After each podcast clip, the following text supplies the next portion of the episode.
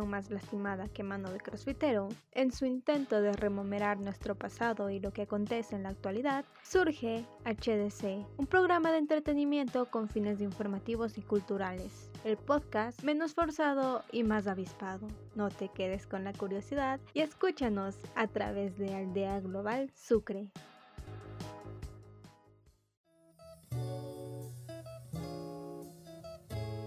Hola amigos, sean bienvenidos a este su programa, HDC. Mi nombre es Diana y estoy encantada de poder compartir este espacio de entretenimiento con todos ustedes. El día de hoy hablaremos sobre la cultura quiteña y cómo ésta se relaciona con su entorno. Esperamos que les guste este momento de entretenimiento con gran valor informativo y cultural para todos ustedes. Sin más interrupciones, vamos a lo que nos interesa. Quito es la capital de la República del Ecuador, o más conocida como la Carita de Dios. Es la capital más antigua de Sudamérica y cuenta con más de 2 millones de habitantes en el área urbana y más de 3 millones de habitantes en el área metropolitana. Una ciudad llena de magia y encanto. Pero tampoco se puede tapar el sol con un dedo, ya que su belleza no le excluye de los problemas que rodean a la sociedad actual. Así que sin más, comencemos. Hey tú, sí tú, ven y diviértete mientras te mantienes informado. Solo en tu pequeño espacio Pepa la Nota. Escúchanos por HDC. Quito. Con una gran cantidad de ciudadanos que circulan diariamente por todos los rincones de la capital. Maravillosa en el día, pero en la noche algo cambia, pasando a lucir un lado que es complicado, interesante, peligroso de presenciar. Bienvenidos a un programa más de Pepa la Nota Prepárese, póngase cómodos que el día de hoy vamos a presentar Turno Nocturno. Quito, capital del Ecuador. La ciudad insignia de nuestro país, con abundancia de lugares mágicos, gente increíble, un encanto que se puede presenciar a simple vista recorriendo sus calles. Pero al caer el sol, esa tiene un cambio. Día a día esta hermosa ciudad se vuelve, diciéndola así, oscura. Mencionando esto entre comillas, la poca tranquilidad que hay se desvanece hasta casi desaparecer. Puede que sea en el transporte público, lecovía, un corredor o en una esquina parado, no se puede tener tranquilidad.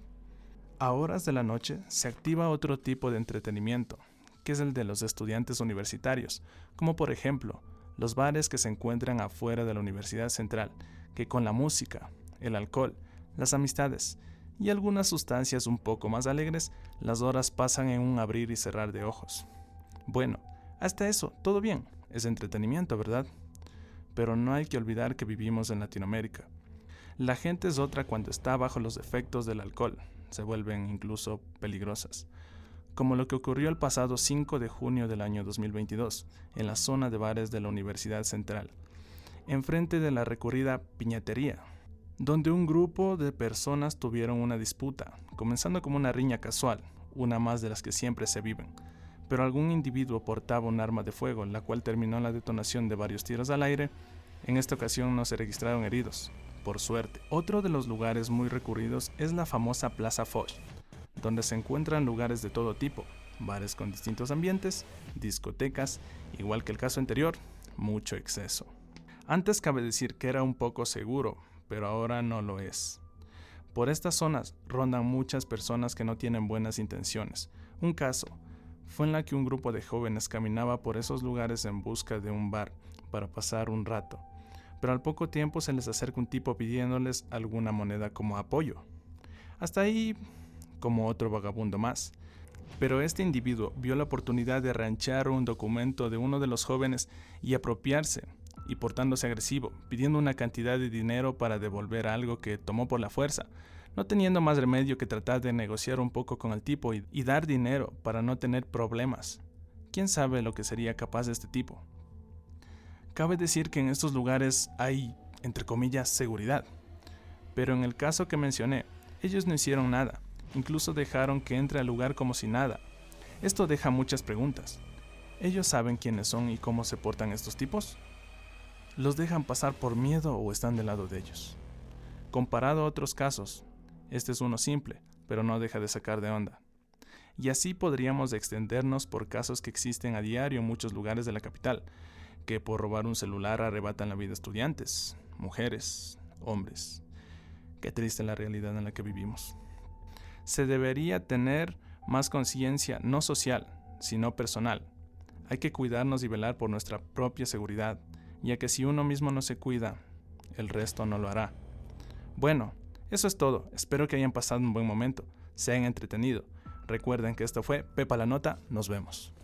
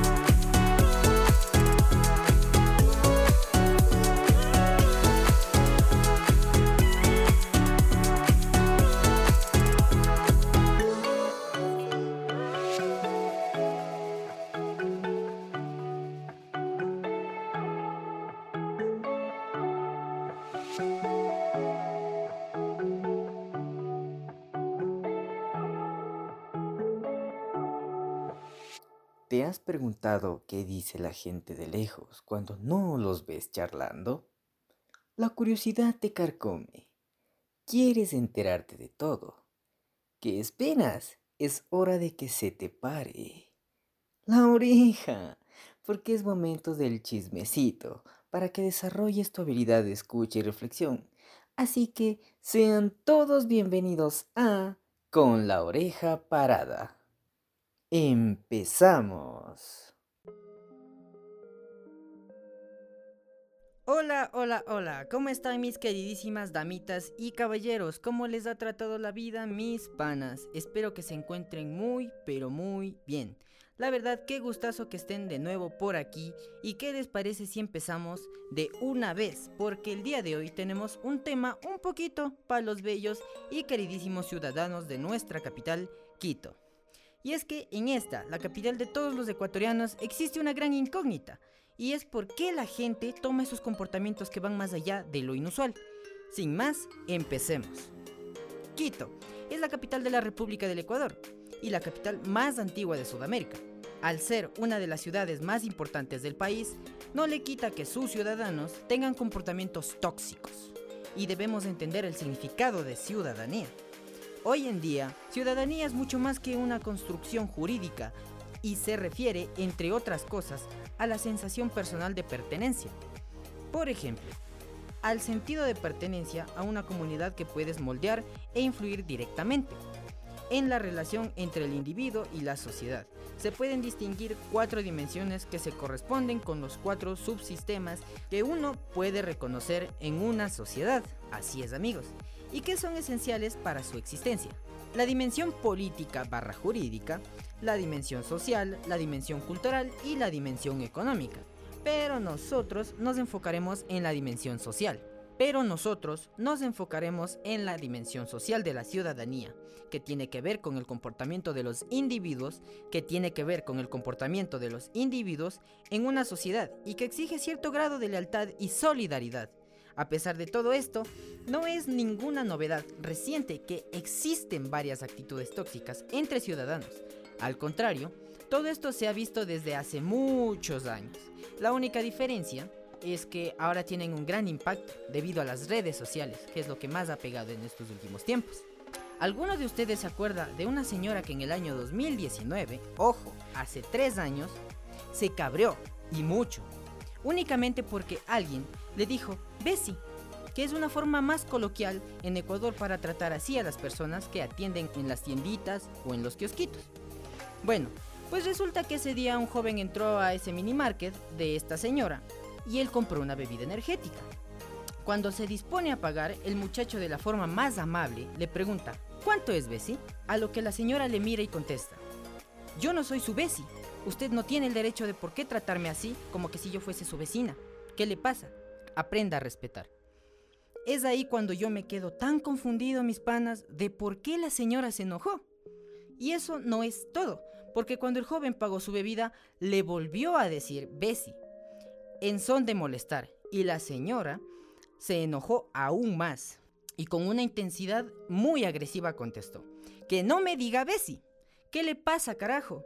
Ya le dije que yo no soy su Bessie. Yo, la verdad, si estuviera en el lugar del joven hubiese hecho lo mismo, ya que yo trato así de cariño y es un término que todos los quiteños usamos. Ahora, los lords y las ladies son muy frecuentes en muchos lugares de Latinoamérica, sobre todo en México.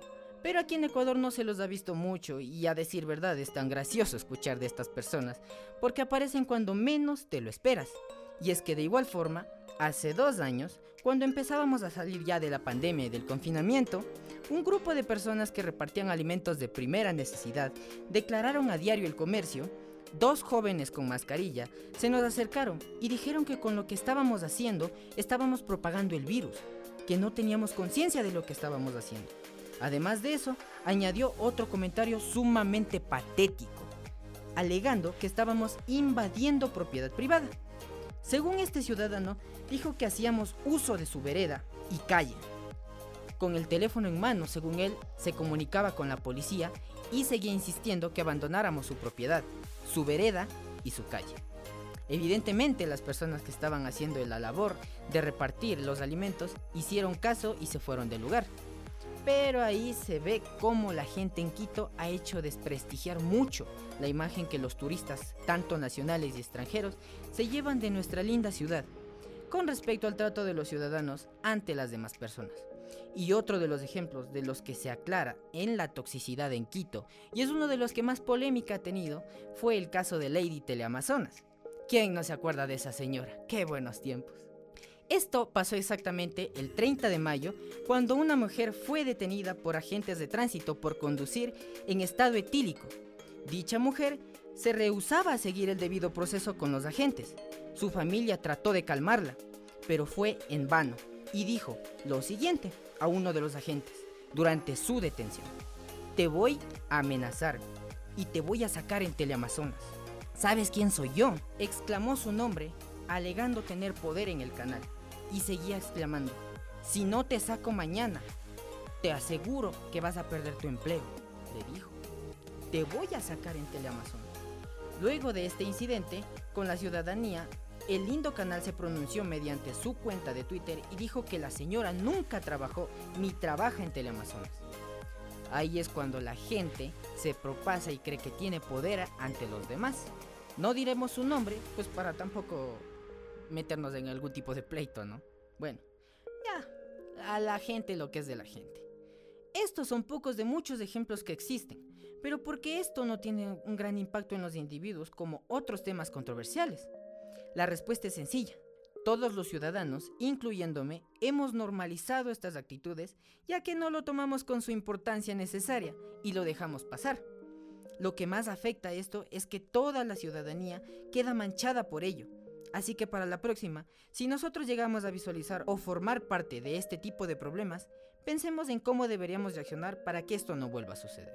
Ya que como ciudadanos estamos en el deber de relacionarnos bien con nuestro entorno y todo esto para poder avanzar como sociedad e individualidad. Y hasta aquí nuestro espacio, mis queridísimas damitas y caballeros. Espero que les haya gustado, que se hayan entretenido y nos vemos en una próxima oportunidad. Recuerden comerse sus dientes y cepillarse las verduras. Chao, chao.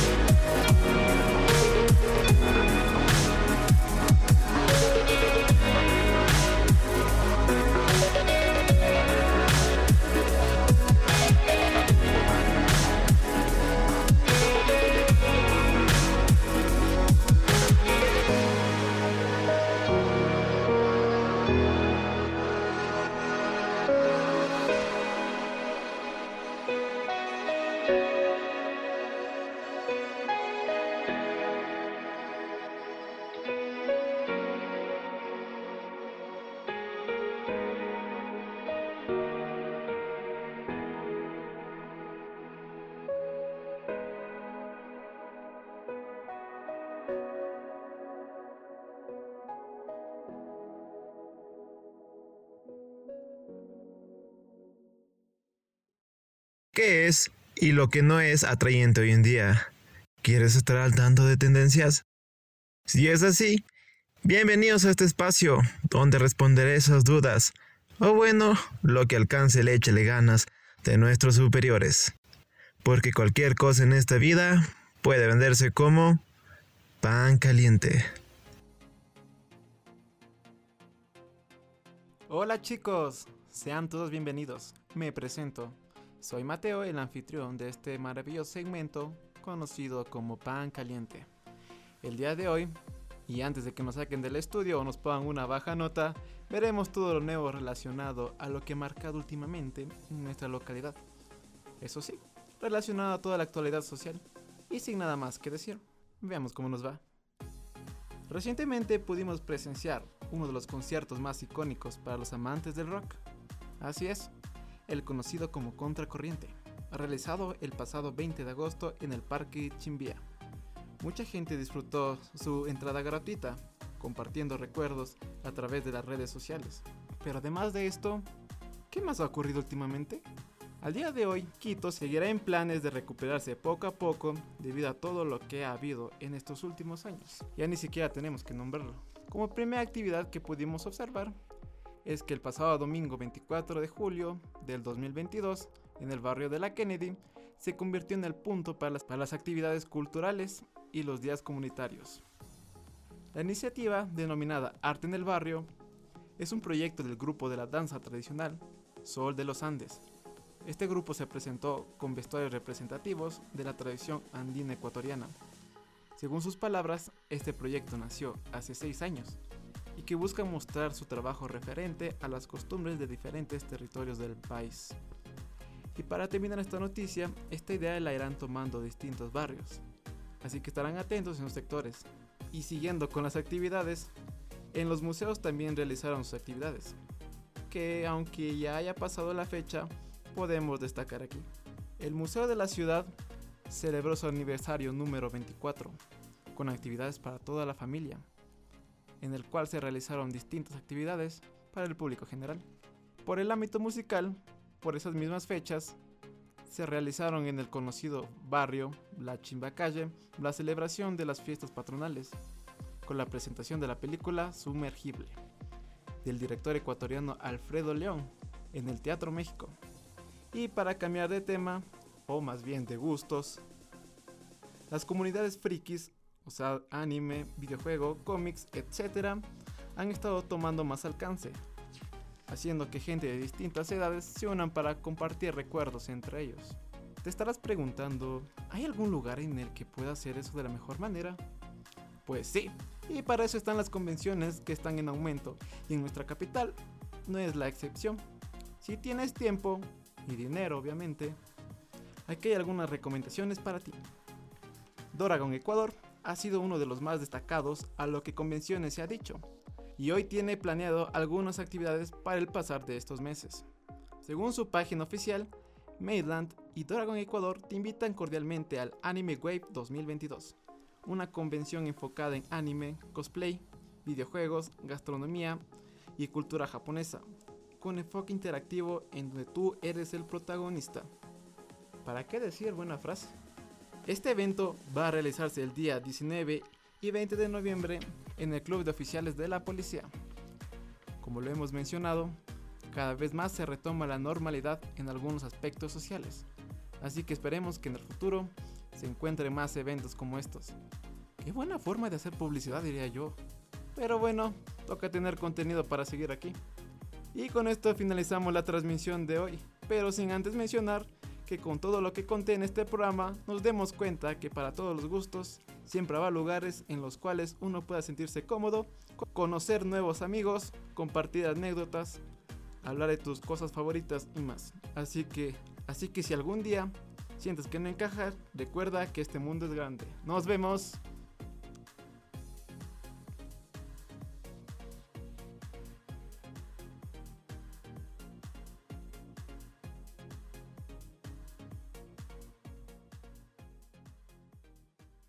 ¿Sabías que El centro histórico de Quito es el más grande y mejor conservado de todos los centros históricos de América. Ese fue quizá el principal motivo por el cual la ciudad fue nombrada por UNESCO Patrimonio Cultural de la Humanidad. Este insigne galardón lo compartió con Cracovia. La UNESCO valoró su belleza física, sus tradiciones, sus rincones de misticismo y sus leyendas vigentes.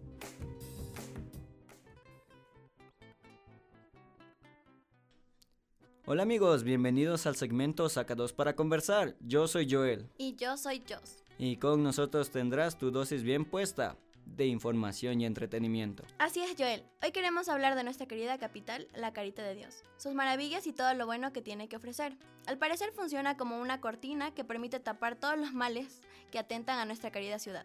Y es que, para esa cara, elijo sello. Comenzamos. Quito, capital de la República del Ecuador, cuna de maravillas y leyendas. Es la capital más antigua de Sudamérica, que cuenta con más de 2 millones de habitantes en área urbana y más de 3 millones en todo el área metropolitana. Es una de las pocas ciudades en el mundo que te permite vivir un ambiente cosmopolita gracias a su magia y encanto. Pero es incapaz de tapar el sol con un dedo, pues no está excluida de sus propios problemas para la sociedad actual. La responsabilidad de los convocantes debe ser tan grande, como grande es la esperanza y el afán opositor de los convocados. El 13 de junio del 2022, en Ecuador inicia el paro nacional indefinido por parte de la CONAIE. Se dan a conocer la falta de reformas sociales y económicas dentro del mandato del presidente Lazo, lo que ocasiona desacuerdo entre los mismos. Luego de 18 días de resistencia con protestas violentas, se alega sobre políticas de control de precios, reducción de precios de combustible, alivio económico.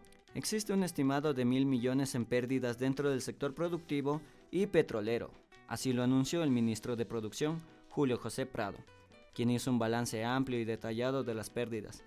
Es así como una vez el pueblo ecuatoriano alza su voz y baja decretos para defender la vida. Fuera de lo que fue el paro, tenemos más inconvenientes. A ver si cachan.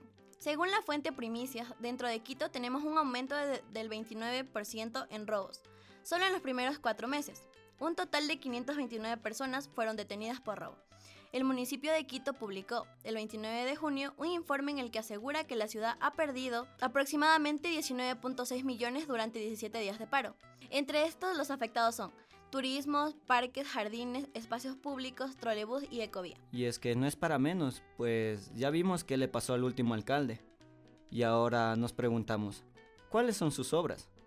Bueno, pues según el exalcalde Jorge Yunda, ha inaugurado distintas obras, entre estas adoquinados, repavimentaciones, mejoras en mercados, casas comunales, lugares de esparcimiento y deporte. Ha regularizado lotes, entre otros más. Según sus cuentas, ha inaugurado más de una obra por día en sus dos años de gestión. Loquito, yo te voy a creer, pero mi metralleta no. Bueno, en este tiempo podemos caer en cuenta que los quiteños tenemos necesidades, entre estas, mejoras en la calidad de servicio de transporte, salud y educación pública, obras inconclusas, violencia contra la mujer, tráfico de sustancias, pobreza, contaminación, corrupción, desempleo, baches, inseguridad, tuñaña, la moza, el metro y... ¡ah! Y es que tenemos mil y un necesidades, pero bien dicen, parecemos tierra de nadie. Bueno amigos, esperamos que tengan un buen día y fue un gusto compartir este espacio con ustedes. Gracias por su atención. Antes de finalizar, queremos recordarles que tomen agua. Y se avispen. Yo soy Jos. Y yo soy Joel. Hasta la próxima.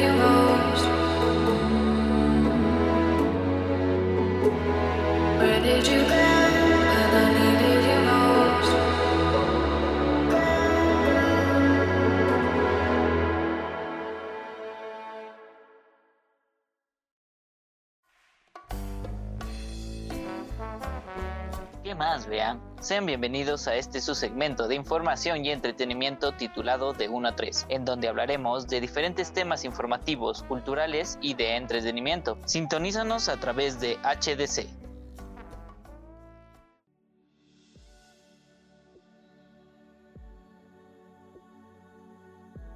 Hola a todos y bienvenidos a este un programa más de 1 a 3, en donde les hablaré no de dos ni de tres, sino de un gran proyecto. El expenal García Moreno, una de las cárceles más tétricas del Ecuador, convertida ahora en un excéntrico centro de memoria histórica. Busca recrear a turistas valientes la escalofriante vida que padecieron en ese lugar los más célebres asesinos, narcos, políticos corruptos e incluso muchos inocentes. Quienes se atreven a encerrarse en esas mismas rejas y paredes son ahora los verdaderos protagonistas de una de las historias que intenta concienciar sobre la época más oscura del penal. En su tiempo, manejado bajo la, una férrea disciplina y tratos crueles, según historiadores. Este centro penitenciario, que lleva el nombre de su impulsor, el asesinado presidente ecuatoriano, Gabriel García Moreno, forma parte ahora de una iniciativa que busca desprenderse del turismo tradicional para que el público palpe en carne propia la vida de un preso. Inspirado en otros penales europeos, el antiguo panóptico con 5 pabellones y 290 celdas fue construido en 1875 por el arquitecto danés Thomas Reed y se encuentra ubicado en el casco histórico de la ciudad, en el barrio San Roque, entre rejas. La iniciativa turística se enfocó en este lugar que ha sido tachado o estigmado por la sociedad debido a las historias de crueldad que escapaban de sus muros. Así, opinan los creadores del original proyecto, apoyados por ex internos que ahora gozan del beneficio de la prelibertad y que con sus relatos acompañan los recorridos nocturnos que se desarrollan con más de 40 turistas dispuestos a enfrentar la experiencia. Alexandra Ortega, coordinadora del emprendimiento Quito Postmortem, que ofrece otros lúgubres recorridos, explicó que la iniciativa busca la prevención del delito, pero también que las personas valoren más su libertad y su integridad, pues en un lugar como este, quien sabe la suerte que puedes correr. A través de este proyecto de turismo negro, los visitantes conocen diferentes perspectivas de la vida en presidio como la de los guardias penitenciarios o la de los familiares de los reos, pues en ese entonces, cuando una persona caía presa, también caía su familia, comentó Ortega. Para Neptalí Maya, un joven quiteño que acudió al recorrido por curiosidad con un grupo de amigos, la experiencia fue enriquecedora, una manera diferente de hacer turismo y de apreciar su valiosa libertad. El estar entre barrotes por unas horas afirmó que lo llevó a pensar en los desafíos y reclusos de acercarse más a la historia de una de las cárceles más violentas del país. Nos retiraron los celulares, nos esposaron, nos subieron al autobús y nos llevaron a la cárcel. Evoca sobre la experiencia en la que actores que hacían de guías les gritaban, calla recluso, o calle escoria, mientras otros hacían de presos y decían carne fresca. También se recrean personajes como el polilla, un tipo de reo que se encargaba de hacer cualquier cosa con el fin de conseguir unas monedas. Incluso hacía favores sexuales para reproducir el círculo de la droga en el penal, relató Gerson, quien calificó la cárcel como un centro de tortura más que un centro de rehabilitación.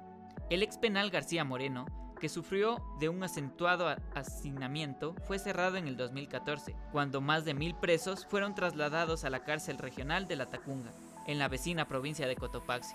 En la antigua cárcel de Quito circularon macabras historias de personajes siniestros que marcaron la vida nacional en algunas épocas, como el monstruo de los Andes, un asesino serial o el cuentero de Muisne, un ingenioso estafador que engañó a pueblos enteros y que se fugó del centro vestido de sacerdote. Han proliferado relatos fantásticos e inverosímiles, pero otros muy reales, como el de un ex capo de la droga, Oscar Caranqui, asesinado en otra prisión, pero que en el ex penal tenía una celda de lujo, con bar También tuvo como interno a uno de los dirigentes más prominentes de la historia ecuatoriana, el expresidente Eloy Alfaro, un caudillo que encabezó la revolución liberal a finales del siglo XIX y cuyo nombre fue asumido por una guerrilla urbana en la pasada década de los 80.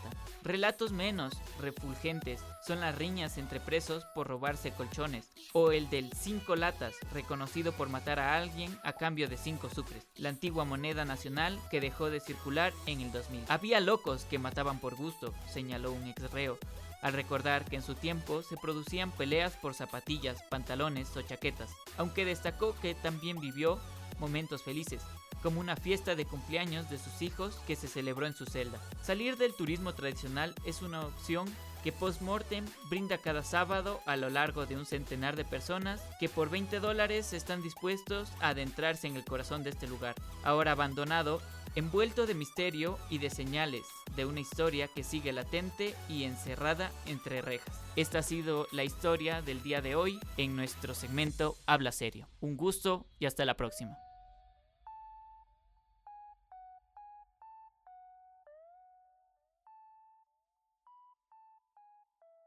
Esperamos darles una enseñanza que los lleve hacia la reflexión. Como todo lo bueno tiene su final, el programa del día de hoy ha finalizado. Si te gustó, ayúdanos compartiendo a tu familia, amigos, conocidos, pero tampoco lo busques como excusa para escribirle a tu ex. Recuerda que si tú no te pones las pilas, nadie lo hará por ti. Así que avíspate.